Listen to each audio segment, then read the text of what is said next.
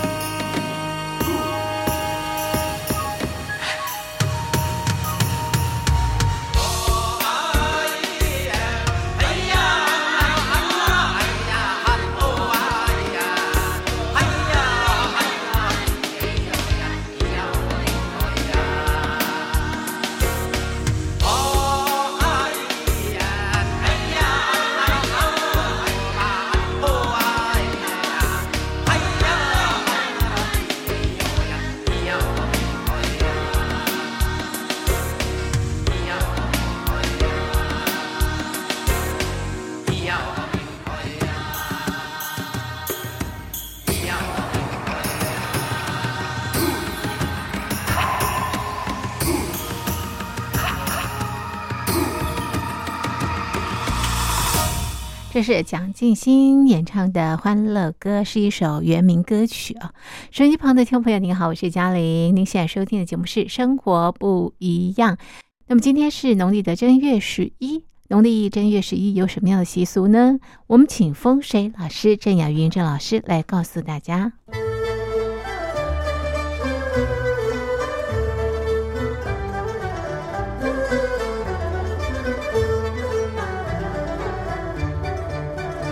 大家好，那么我是曾小云曾老师，今天是呃正月十一哦。正月十一到底要做什么样的事情啊？其实我们讲初九拜拜，那么有时候菜呢隔天还没呃十号还没吃完，所以呢要留到今天。所以呢，其实娘家有这种说法啊，就是在利用天公生的剩菜来请女婿。那么。他呢就可以不用浪费这么多的钱，所以呢，呃，我们在民歌上面叫做“宰一掐家塞”。那么“家塞”就是指呃女儿回娘家，那么女婿呢就可以有口福可以吃了。那么其实现在呢，我们都改在初二回娘家了。当然，如果你在呃就是初九的那个拜天公还有一些剩菜剩饭的话，也可以请女婿回家吃哦。那我想这是民俗上的说法啊，那大家可以试试看。那么今天的分享就到这里。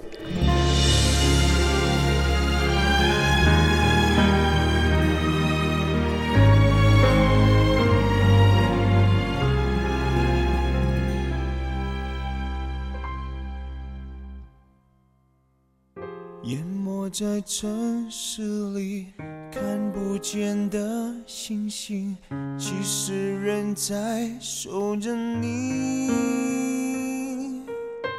你有没有心？你愿不愿意逆转世界结局？朋友忽然聊起。关于你的消息，原来尘埃已落地。我为你高兴，为自己伤心，好复杂的情绪。过去往往总是过不去，留成现在最痛的说一句又一句对不起，你救不了我，我挽不回你。人生能有几次的可惜？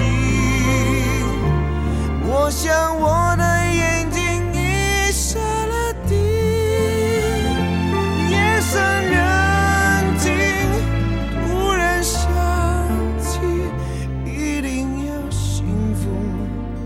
当时的约定没忘记。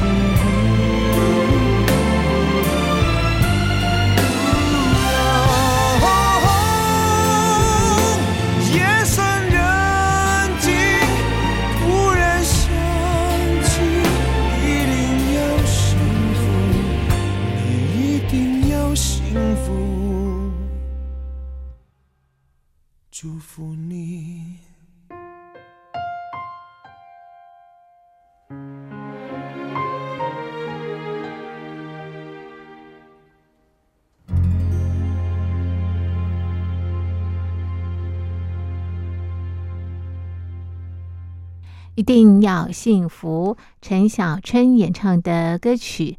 收音机旁的听众朋友，您好，我是嘉玲。您现在收听的节目是《生活不一样》。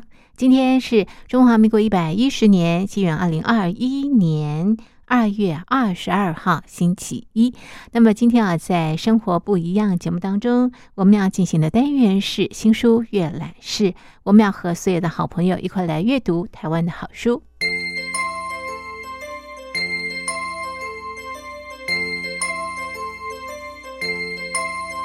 新书阅览室。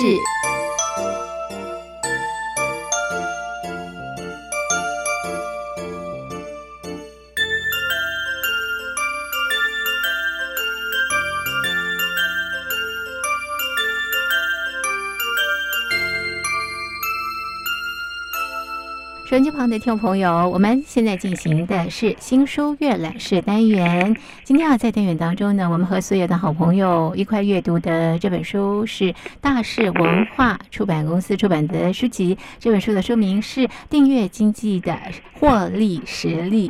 今天啊，在节目当中呢，我们电话访问大是文化出版公司的总编辑吴一伟，我们请一伟来和大家介绍这本书。一伟，你好。嘉玲好，各位听众大家好，我是大师文化的总编辑吴一伟。是我们今天介绍的这本书呢，也是一个这个趋势哈。现在什么东西都要订阅哈。对，这本书的书名就叫做《订阅经济的获利实力》，嗯从包包、西装、手表、眼镜、汽车到房子，超过二十个案例，让顾客从买一次变成一直买。是好，如果说你要这个呃订阅的话呢，你也要知道怎么样啊、这个呃这个做这个订阅才能够获利哈。那我们在介绍这本书的这个内容之前哈、是不是先请一伟来介绍这本书的作者？本书的作者不是一个人，哈嗯，他是一个编辑部，哈嗯，就是一个叫做日经 extran 的哈，它其实是一个呃日经杂志下面的一个谈趋势的一个部门，嗯。好，那它是一个二零一八年四月才创刊的。会员付费制网络杂志，好，本身你看它就是一个订阅的一个概念了，嗯。好，那它这本书很好玩，就是它集结了呃所有目前在呃日本比较流行的，先不要管它成功或是失败，嗯。就说曾经有人这样子做的几个订阅经济的发展的这个趋势，嗯。对。那为什么最近这个东西会比较呃受到大家的欢迎？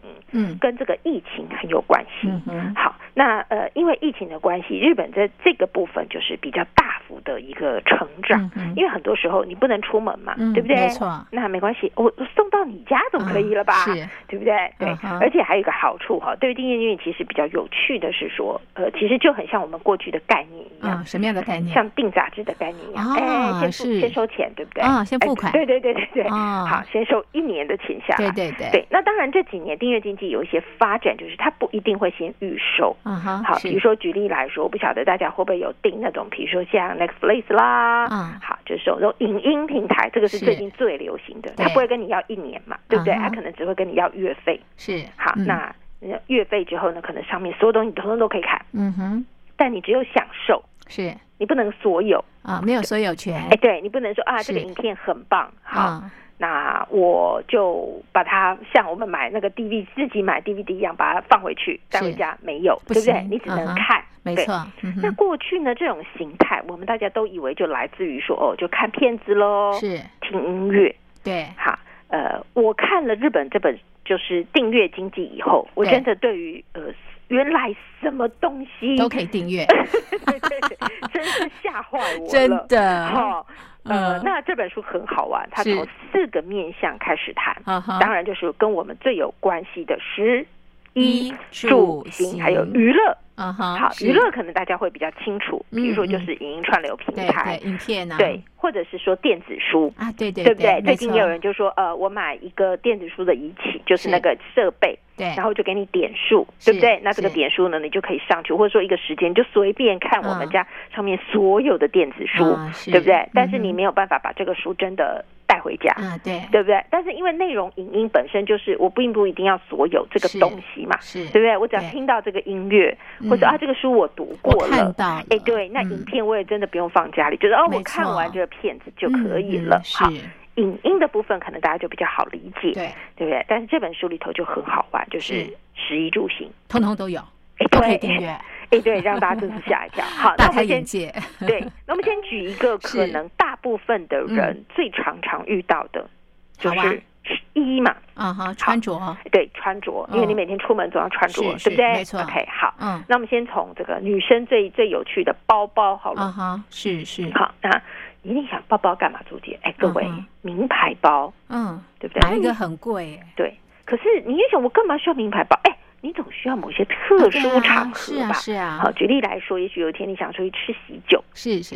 圣诞节你可能要开 party 啊没错，啊，对不对？嗯对，好，那就会有特殊的场合。啊需要用到这个名牌包，对，那这这家公司就很有意思哈，嗯他们的租借名牌包很好玩。第一个，它就是既然要租包包，对，好，那就得是名牌。是。对不对？嗯好，所以这个呃也是日本的一个一个叫做这个类似就像是 Luxury 这个嗯。呃的企业，嗯。他们就用可以让顾客以月费六千八百日元的价格，月费大概六千八，我们算七千好了，嗯嗯。大概差不多不到两千块钱，嗯嗯，好。台币。对，台币大概不到两千块钱。好，那很好玩，里面就有五十三个牌子。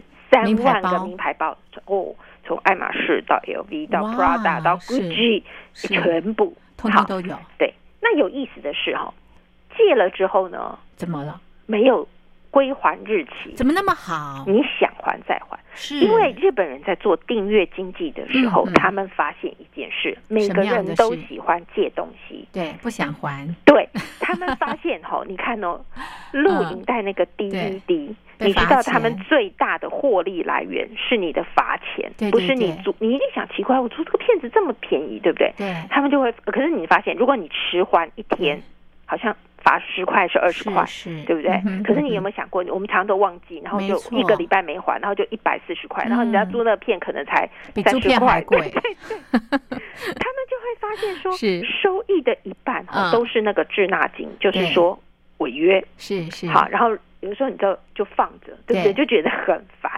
对，所以他们就发现，而且你知道吗？人很奇怪，如果你订一个东西，是，然后你很容易哈，在你还的那一天嗯。解约，嗯哼哼哼，对不对？对对，因对为不需要了嘛。呃，，对，嗯。所以他们就发现很好玩，我不嗯要你还，你就不会解约，对你就会一直放着，一直放着，一直放着。等，到你有需要的时候再去对换，对对，他要你换，嗯，所以他的包包就会很多很多很多。OK，好，嗯那他们还很厉害哦，嗯。他们呢就会把会员的那个 Google 上面嗯。的这个地图跟他的那个、呃，比如说他们网络，他就会连线。嗯哼，举例来说是，比如说嘉玲，你今天嗯。突然去微风，是。你就走一走走走，你就突然看到了 LV 的专卖或者爱马仕的专卖，你就进去逛，对，然后他那边就会显示哦，原来我们这个会员今天经过了爱马仕，他进去。哦这个时候呢，如果你打开这个嗯。订，然后你又打开了名牌包订阅服务 Luxus 的官方网页的时候，是会出现它什么呢？就会先把你诶爱马仕跟 LV 的他们自己可以租的新款先放到前页。哦，是哦，为什么？他的意哦思就是说，如果你今天刚好去逛，对不对？对你买不起嘛，因为很贵。是，但是你可能看了几款，对，你有印象，是。然后你突然发现说，哎呦，租也我现在租得到，一个哎月对嗯两千多块，我就租得到了。嗯，我干嘛？买？对，爱马嗯仕一可款基本款大概都要二三十万嘛，嗯对不对啊对哎，对啊你就会发现，是哎，我租得到啊。然后下个月呢，嗯我的圣诞趴、万圣节趴，嗯哎，我可以用对，啊，我就带回家。哦，所以你看，他们意思就是说，日本现在的订阅经济不是只有说我产品多，嗯嗯，好嗯，他们做了很多很多后端的服务对，比如说让你想还再还嗯，而且还免运费。嗯，好，嗯然后？呢，他会发现只要你去哪里逛，嗯，他就会把那个牌子的最新他们可以租借的包包，嗯结合了 AI 人工智慧帮助你。为什么？他们发现订阅经济有一个蛮有意思的东西，嗯很多人都以为包包提供的越多，嗯，生意就会越好，并不是啊，不是？因为客户其实你包包越多，他有嗯选择障碍，真 对，的，是不是？嗯嗯，对，所以他要想办法干嘛？是。帮你分析，比如说哦哦，你最近逛到这里，我就提供你，你可能对这个有兴趣，嗯，对不对？是对，，因为其实很多就是款式太多找不到，哈，所以他就用 AI 用人工智慧来嗯帮你服务。还有他们很好玩哦，是，他们会帮你做很多很多的问卷调查，或是呃，我们知道我们常在脸书里头有很多那个兴趣对测试，对不对？对，好，比如说啊，这个呃，你这个图片里头你看到的是花瓶呢，还是人脸呢？这五个嗯颜色，你会选哪一个颜色？嗯，你以为他在跟你玩游戏？哦没有，是啊他利用他上面的一些什么风景图片啦、嗜好，嗯，他去判断出你可能会喜欢的是哦，香奈儿这种时代哦、嗯嗯，LV 这种时代哦。哦，很多的一开始的订阅户觉得没有，我不信。但是他们相信 AI 的数据，嗯所以呢，每一次只要香奈儿推新款，嗯。它就会有新包包，它就会贴给你。哦哎、哦，很，奇怪哦。过一阵子之后呢，顾客就会突然觉得，嗯。嗯，我好像真的蛮喜欢这一款的。嗯，嗯好，你就会发现说，它会透过 AI 的数据嗯去帮助你干嘛？做选择。对，因为我们嗯。发现很多人都以为我东西越多，没有，因为会有选择障碍。是。你看做包包是不是让人家开始很心动？好厉害哦，对，而且你知道，名牌包有一件事很重要，嗯，什么样的事？不能拿菜篮包装吧，嗯不能拿塑胶袋包装。所以掉了，对，嗯。所以你知道的，他们寄名牌包给你的时候呢，嗯。他会收到一个非常特殊包装、用绘画风格的盒子，可能是樱花、是。是梵谷、啊，莫内。都是名画，哎，对，就是那个盒子是个名画。你要知道，很多时候，比如说，你你想，我没有场合带出去，哎，各位，但是会有客人来你家吧？是是是，来你家的时候呢，你就可以把那个包包、哦。那个盒子嗯。一起在你的什么，在你的卧室展示一下。是是这不是对女人来说是一种最大最大的喜悦真吗？的，对，你看嗯他们的细节做，他不是只有给你一个包，给你一个包就 low 了，对不对真的对？真的那个盒子都特别设对计，，如果你买过 LV 或是嗯这个爱马仕，你就知道嗯，他们的包装盒跟那个纸盒也是很讲究的，哎，对，是不是 那个东西就是含在那个里面？跟你讲，天哪，嗯我连租我都有这么棒的盒子！哎，真的各位真，的，好，嗯说到这里，你是不是你开始心动，想要去租那个包包了真的真的，这个包还了，盒子还可以留下来。对的，所以你看很好玩吧？真的哇，这个订阅服务做的好细致哦，就是在包包的这个部分呢、我们刚刚提到十一住行、娱乐，通通都有。对待会呢再请一伟介绍给所有的听众朋友。我们先来欣赏一首好听的歌曲，歌曲之后再回到节目当中。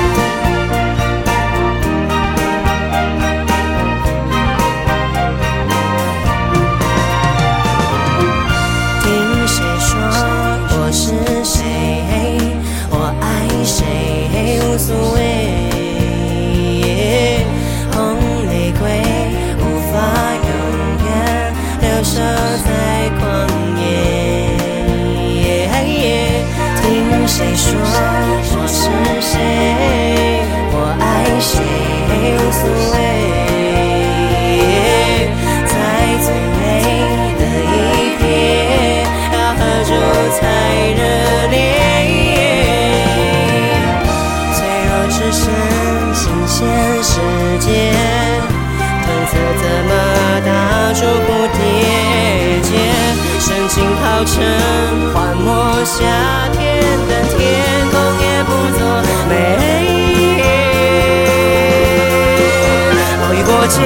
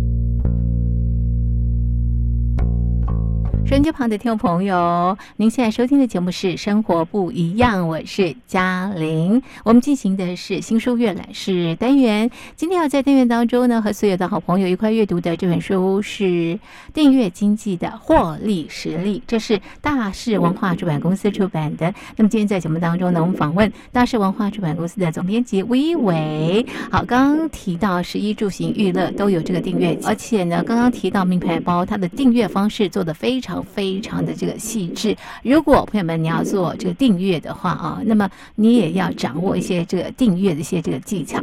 好，那因为是不是接下来再给我们介绍其他产业，他们怎么样做订阅的？好，接下来我们谈谈最多人可能呃很多人就觉得啊，我们不喜欢包包，那你是总要穿衣服吧？啊，当然要。哎，对，那我们我们我们我们来讨论衣服好了。好啊，好啊好，，衣服是一个日本的一个时尚集团叫 Strip International，、他们做了一个也是类似一个订阅经济的一个服饰品牌。那你一定想，哈，订衣服很奇怪吧？衣服对这么便宜，通常都买的啊。对。好，各位，他们很好玩，他们做两个特色。嗯呃，日本现在很流行一个呃职场的一个问题，叫做派遣。嗯哼，好，我不晓得，可能如果你看过日剧，最近不是很流行的派遣女王？对对对。派遣其实有一个麻烦，大家有没有注意到？比如说，呃，哦，换不我同工作，对，比如说不同的服装年。我在嗯银行上哦，班，对对对，，OK，嗯那接下来也许半年，我被派遣到不需要那么正式的，也许是呃出版业或者是行销，哦你可能要穿的比较 fashion 一点，对不对？对，不需要套装，那就也许就男生来讲，嗯他可能这个月他呃这半年或一年他要什么西装笔挺，是是可是也许下半年他变成到科技业的是什么？是 polo 衫。哦哎，，各位，你你你想想看，如果你买了西装，然后就就再不会用了，如果你没有在这个职业，对不对？嗯穿不到啦，对，很不划算。对，所以他嗯们就会发现说，很多时候他们就替这些做派遣的人嗯，会这个做，只要你衣服找租借就可以了、嗯啊，不需，要买。对，那你知道哈，衣服跟刚刚一样的麻烦是，你以为很多，嗯没有，其实女生买衣服最痛苦的是什么？是穿搭。嗯嗯嗯，没错，是对不对？这件要搭这件，对啊那件要搭这件。比如说，有时候如果我们去买衣服，我们常常都会问店员说：“哎呀，你这个裤子很漂亮，哦那它适合配什么上衣呢？啊对不对？”啊那店员就会拿出来，对对不对？所以他们也是一样，他们的 A P P 里面上面也会有各种的穿搭，嗯比如说商务休闲、是聚会。好，今天是什么聚会？你适合哦穿这个。是好，然后他就发现说，热，他用机器然后跟你聊天，嗯对不对？然后告诉你说，哎，你你可以怎么样怎么样怎么样嗯，嗯啊、可以今天可以这样子穿搭。然后呢，很好玩，就是呃。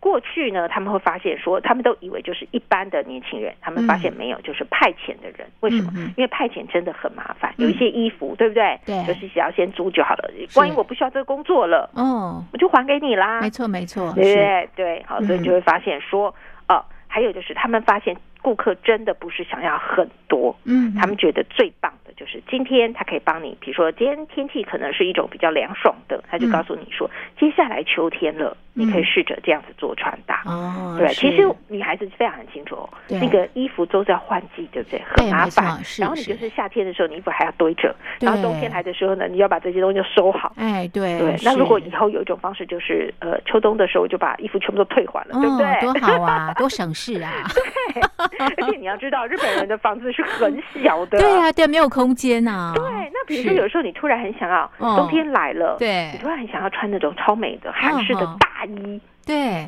对不对？是，对，那买一个很贵嘛，是啊不是然后你嗯还会过季，对不对？对。然后就买回来穿搭一下，哎，不错。然后夏天了就把它退回去啦，然后明年还有新的，真的不同的款式，对，好。嗯。那呃，台湾目前这个东西好像没有那么的普遍。哦我觉得可能出在第一个就是那个样式还不够多，哦，是是，对，然后我得觉得可能价格还没有够平嗯价。嗯嗯好，那日本人很好玩，他们有那种标准方案嗯以及高级方案。哦，比如说呢，如果你缴月费大概七千八百元，是，七八呃八，对我现在讲的是日元，然后嗯换算成台币的话，大概也是两千多块，你就可以借四个标准服饰。嗯。那如果再贵一点的话，你就可以借五件比较高档衣服的高级方案。嗯哼，那他当然都是说，你换算起来可能，哎，就金钱上可能当然会有时候你觉得好像买比较划算，可是各位、你要知道，你可以换，一直换，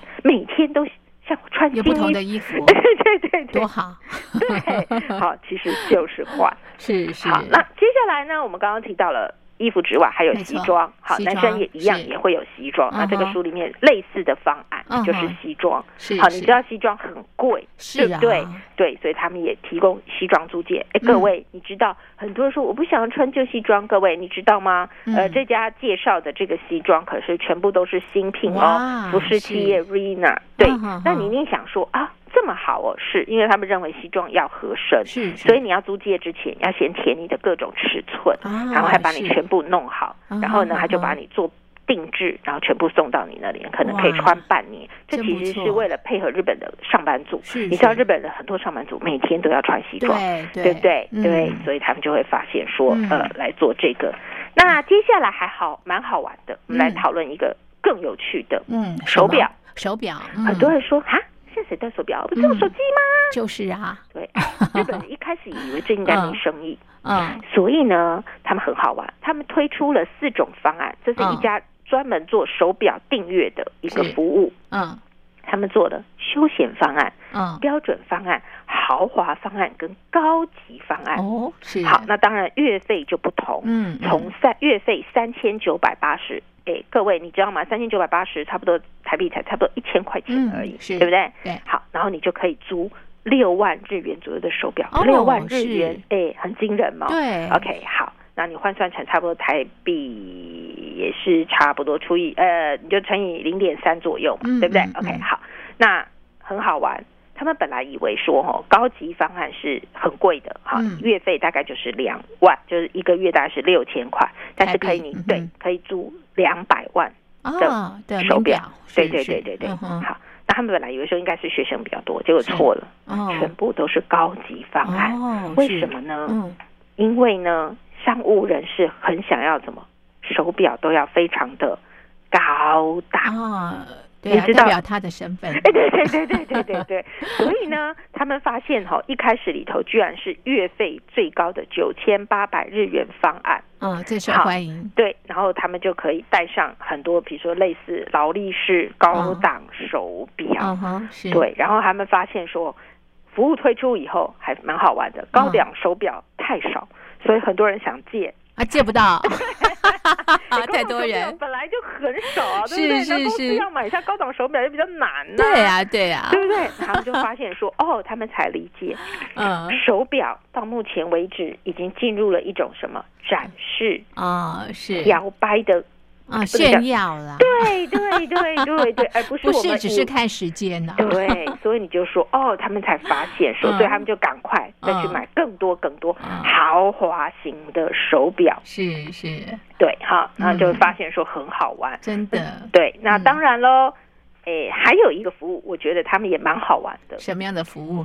诶，你家里搞不好很多人说，你可以来这里借手表，嗯哼，然后你也可以把手表拿来借，哦是哦，就说比如说，哎，哦。你可能买了很高档的手表，对对对。可是看腻了，啊是，对不对？对，那不然这样吧，我也把我的高档表拿来出借。分。享，嗯哼对。哦，好。也不错哎，对，嗯。那当然这本书里头还有提到眼镜，哈，啊哈还有是。呃比较特别很好玩，美甲、啊哈，指甲，是。对，那就是那个也可以订阅，对，就是各你知道做甲片很烦嘛，就是嗯。你常常会想要换，对不对？是啊。对，然后他们就会把你呃嗯。的这个你喜欢的那款式就直接送到你家，然后你就自己嗯。贴贴贴贴贴。是。这个在台湾目前我看到已经有人在做，哦是哦，对。哦好。好，对，那很好玩。他们还有做很多，比如说家具、嗯洗发精，嗯哼哼。啊哼，啊，很厉害，洗发精。洗发精也可以订阅啊，对，你知道日本人真的真的很龟毛，嗯他会呢要求，比如说你可以去上去填他一个问卷，对，然后你就会了解你的头发是属于油性咯、哦。中性咯，嗯。你想要滑顺咯，是。还是有怎么样的光泽咯？还有你的头发想要有什么样的气味，嗯嗯，他全部都把它设计之后，好然后讲究，对，然后就嗯。设计出专属于你的洗发发精精，然后时间一到就嗯。寄到你家给很方便哎，都不用去超市买，对，那当然很好玩哈。他们已经想啊，这样子做生意不是会有点单调吗？你知道吗？他们把这个核心的这个概念，嗯还跟很多的美发沙龙合作。啊是意思就是说，如果你在洗头的时候呢，然后你的美发师告诉你说：“哎呀，我现在发现有一种呢，这个非常适合你的这个头发的洗发精。嗯好，那你以后呢，你就在这边订阅，时间到我就送到你家。哦然后呢，美发师还可以干嘛？抽成。哦，是是，哎，有没有很厉害？很厉害，又多了通路了。对，嗯其实我们常常去美发的时候，你就会发现美发师都会设介绍你很多有关于诶护发的、洗发的东西，对不对？没错，对，那怎么样嗯让这些消费者很固定的使用？很简单，就是他会发现说，哦，比如说一瓶可以用两个月，嗯时间到了之后，我就会直接寄送到你家。嗯时间到了嘛，对不对？而且你有，而且你还可以，哦，我今天觉得嗯这个不错，或者我想换个香味哦啊，你都可以改变。是是对，哇，好厉害。对，那当然嗯。这里面后面会提到一些比较属于硬体的部分，比如说嗯。汽车。嗯嗯，好，汽车其实在台湾可以订阅。对，汽车汽车嗯现在已经有台湾也有类似嘛，iRent 是这种，对不对？不用是买，好，就是只有出租。对，然后还有一个比较有趣的是房子。嗯哈，啊，你想。房子怎么订阅啊？好，这家嗯公司很好玩哈、是。你知道现在日本也是一样，会有很多很多的空屋，对不对对。然后很多很多的房子是没有人住的没，错，他们就把它买下来。是。那你知道他们现在很好玩哈、嗯。网络经济时代以后，很多时候你不一定要在呃都会区才能嗯上班。嗯。哼，那有些时候，这我认为这个比较适合针对很多年轻人，嗯嗯，比如说年轻人他可能本身就没有房子，对不对？嗯，他就可以去租房子。是。可租房子会有契约问题啊，你可能得租两年、租三年。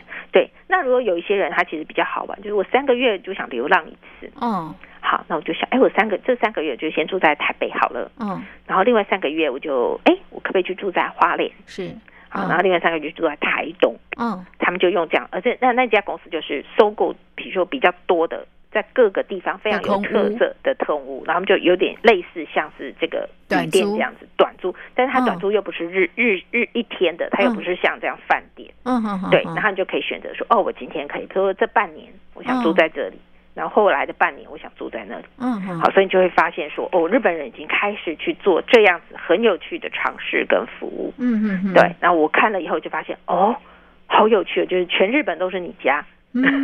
真的，对，嗯然后还有一种他们做家具订阅，嗯，嗯为什么？他也是针对年轻人？就是每次搬家，大家最痛苦的是搬什么？嗯，家具啊对，那如果我的嗯家具是租的多好，对不对？都不用搬了，对，比如说嗯我决定呃十一月一号搬家那一嗯天，然后我就把跟那个租家具的人说十一月一号我退租，你就把嗯这所有的家具都带走，嗯嗯，是，然后就可以自己搬了。真好，对，嗯你就只要带着你的衣服，然后再去另外一个你想住的一个日本的家。哦，是，好，你就会发现说，日本人已经开始在做这个叫做随时都能迁居的新生活体哦，验。是是，移动很方便，对，那当然这个东西在台湾很多都还没有开始做，嗯哼，但是这本书其实就是告诉你说，哎，日本人已经开始去做很多嗯。很多，呃呃，就是生活模式的转型。对，嗯因为过去我们很奇怪，就是我要享受，我一定要所有，嗯嗯，对不对？我一定要，买下它。对对，可是对现在很多的年轻人来说，他们喜欢的是什么？是分享经济。所以很多年轻人认为，我不一定要买房子，嗯我不一定要买车子，嗯，对不对？嗯我需要的时候，嗯我出租，我我我租下来，然后我不需要的时候，我就还给你。所以他们为什么说现在日本已经开始流行叫做订阅经济的嗯。获利实力？嗯好，你从买一次你会变成一直买，因为它嗯。你订阅的这个东西，你就会习惯，嗯。而且你会发现，只要你不是要花大钱嗯，呃去买它，你会比较愿意尝试，嗯对不对？嗯没错，因为你想说，如果很贵，你就要犹豫很久，万一买错怎么办？是，可订阅有一个好处嘛，我不喜欢哦，那就退喽。哦，对不对？嗯对，所以这本书我自己个人认为，你可以从这里面很多很多的案例里头去学到很多订阅经济最新的发展。是，那这个利用一些时间啊，是不是也请一伟来告诉我们，如果呃要做这样的一个呃订阅服务的话啊，它成功的关键在哪里第一个成功的关键在于说，你的售后服务要做得很好，嗯你的服务要很有创意，不是只有价格低。而且很细致，对你有没有注意到，我们刚刚他们已经研发出了很多种对，好可以售后服务的内容。没错。然后第，二个就是说，我们发现说，很多人都以为做订阅经济要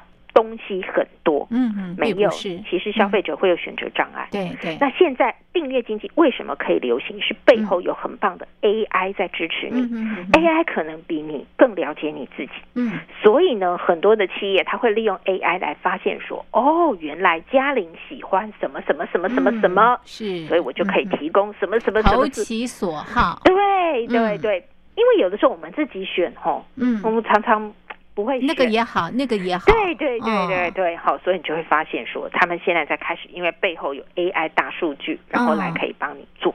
那当然，其实他们牵涉到说这几年下来，嗯，呃，加上疫情的影响，是，他们嗯。就会发现说，人口密集的地区嗯。其实是有比较多的风险，嗯所以也让日本人开始去往，比如说郊区、嗯嗯呃非都会区的地区去移动。嗯嗯，当你这个移动之后，你就会更需要什么订订阅阅经济，对不对？因为有嗯些东西它可以直接寄到你家，对所以他们其实是一个疫情之下。好嗯，他们开始去做的一种新的转换，为什么？因为顾客不上门嘛，对不对？他没办法那很简单，既然他不上门，那就我主动对而且我还可以帮助你更了解你自己，所以车子、房子通通都可以移动。嗯嗯，好，他们就会发现说，哇，日本人真的在做这件事情上做的非常非常的前卫，嗯，可以学习啦。台湾还有很大的这个发展的这个对，还有很大的进步空间。对，好好有意思的一本书啊，是订阅经济的获利实力，大是文化出版公司出版的，介绍给所有的听众朋友。今天也非常谢谢一伟的介绍，谢谢你，谢谢，谢谢大家。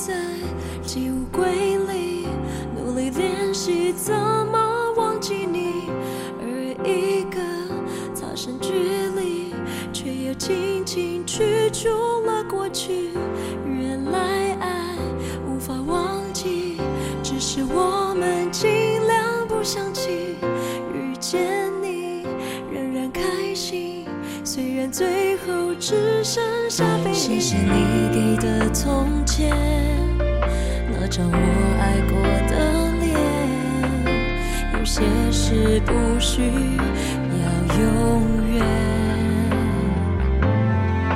而你应该听不见这最安静的语言。我轻轻的念。我的爱再见，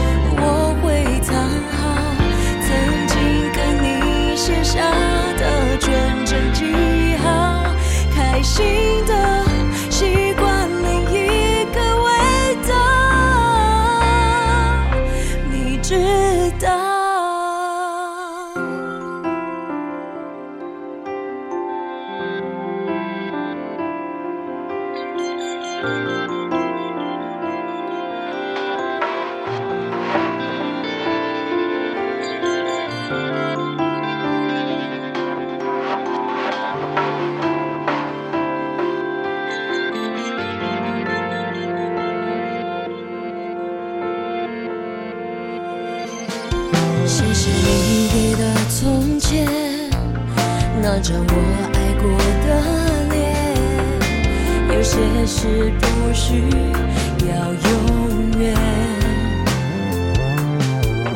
而你应该听不见这最安静的语言。我轻轻的念，我的爱在渐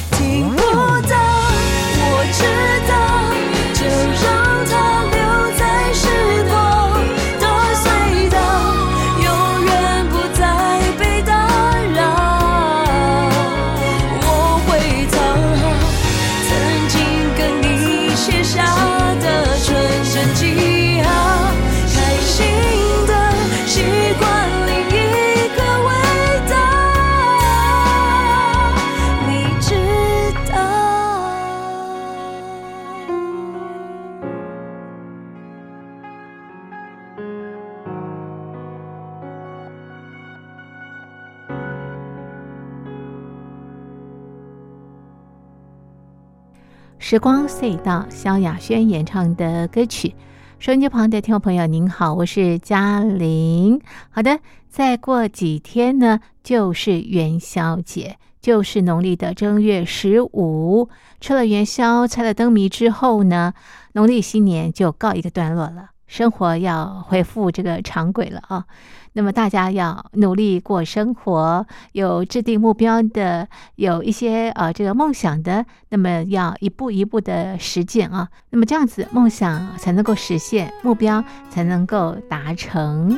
好的，祝福所有的听众朋友。OK，那么今天的生活不一样就进行到这里，非常谢谢您的收听，我是嘉玲，我们明天见，拜拜。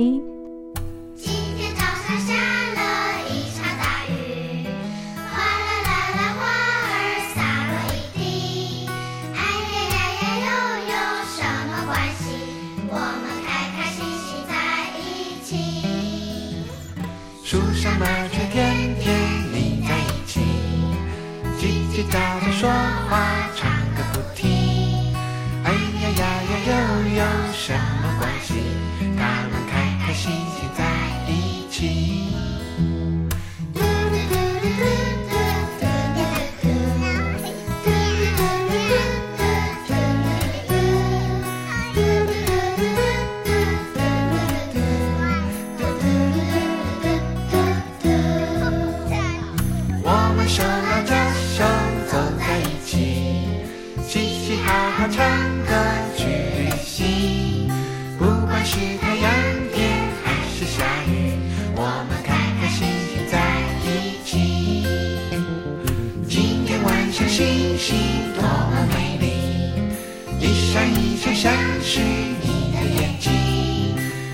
是太阳天。